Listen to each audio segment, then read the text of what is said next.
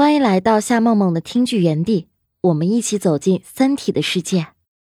第二集，汪淼发现倒计时。汪淼和丁仪单独见了面，看到丁仪手上的结婚戒指，他颓废并惋惜。他买房子本来是想和杨东结婚的，还以为杨东真的会走进家庭，可是杨东就像天上的星星一样，离你很远很远。汪淼说，下午常伟思找过自己。希望他能够加入科学边界组织，汪淼说自己没有答应。丁仪很高兴，痛骂他们是一群自大的白痴。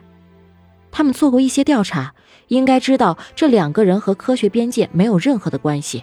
杨东就是其中之一。杨东为什么会做出这样的选择？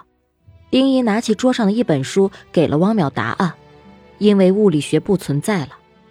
汪淼并不相信。如果物理学不存在，丁仪松开手上的书，应该是飞在天上，而不是落在地上。丁仪的脚步晃晃悠悠的，他让汪淼帮自己把台球桌上的书拿开。他和杨东很喜欢台球，因为这让他们想起了加速器中的粒子对撞。丁仪让汪淼不断的挪动台球桌，汪淼并不理解这是在做什么。五次之后，丁仪宣布实验结束。汪淼懂了丁仪的意思。但不明白丁仪究竟想要表达什么。丁仪让他想象一下另外一种结果。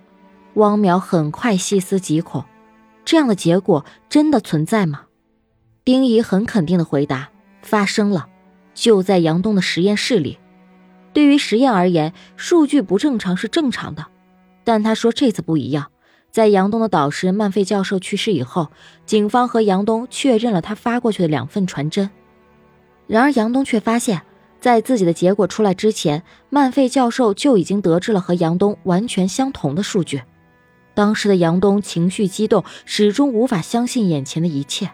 汪淼也认为这绝对不可能，丁仪也无法相信这样的结果。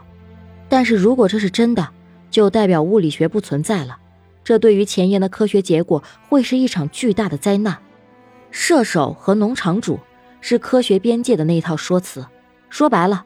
那些不能证明的理论，只是给人的一点希望而已，但这种希望也会把人拖到深渊里，就像杨东一样。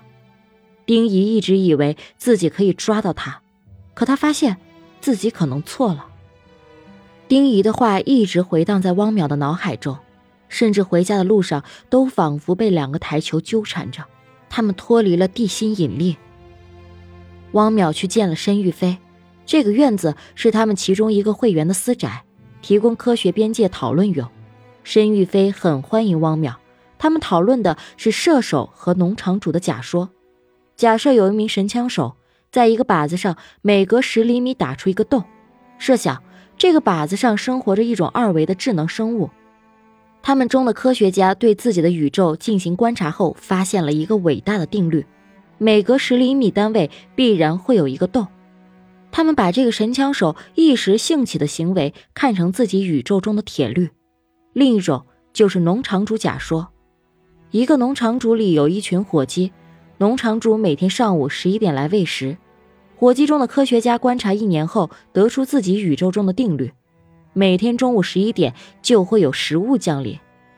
但是今天是感恩节，食物没有降临，他们成了餐桌上的食物。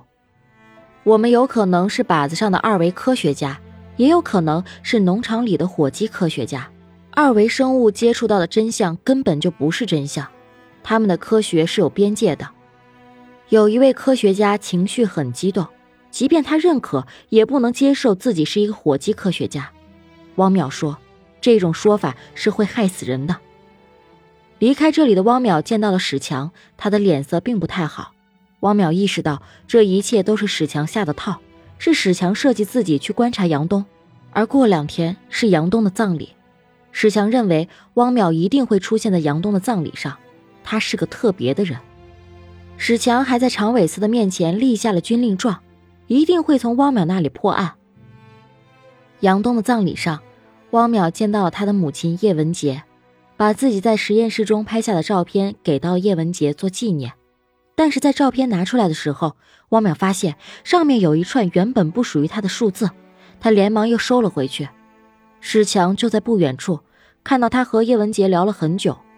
汪淼回到家里，仔细的观察着那串数字，连忙去询问了洗照片的人，但是他的底片上也有这串代码，甚至这码能根据背景改变颜色。汪淼仔细研究了照片上的数字，试图寻找规律。汪淼确定，这是一个倒计时，最后一张照片停留在一千一百九十四个小时。汪淼再次拿起照相机拍照做论证。而他现在还有一千一百八十七个小时，四十九天，四十九天之后会发生什么？本集播讲完毕，感谢关注订阅。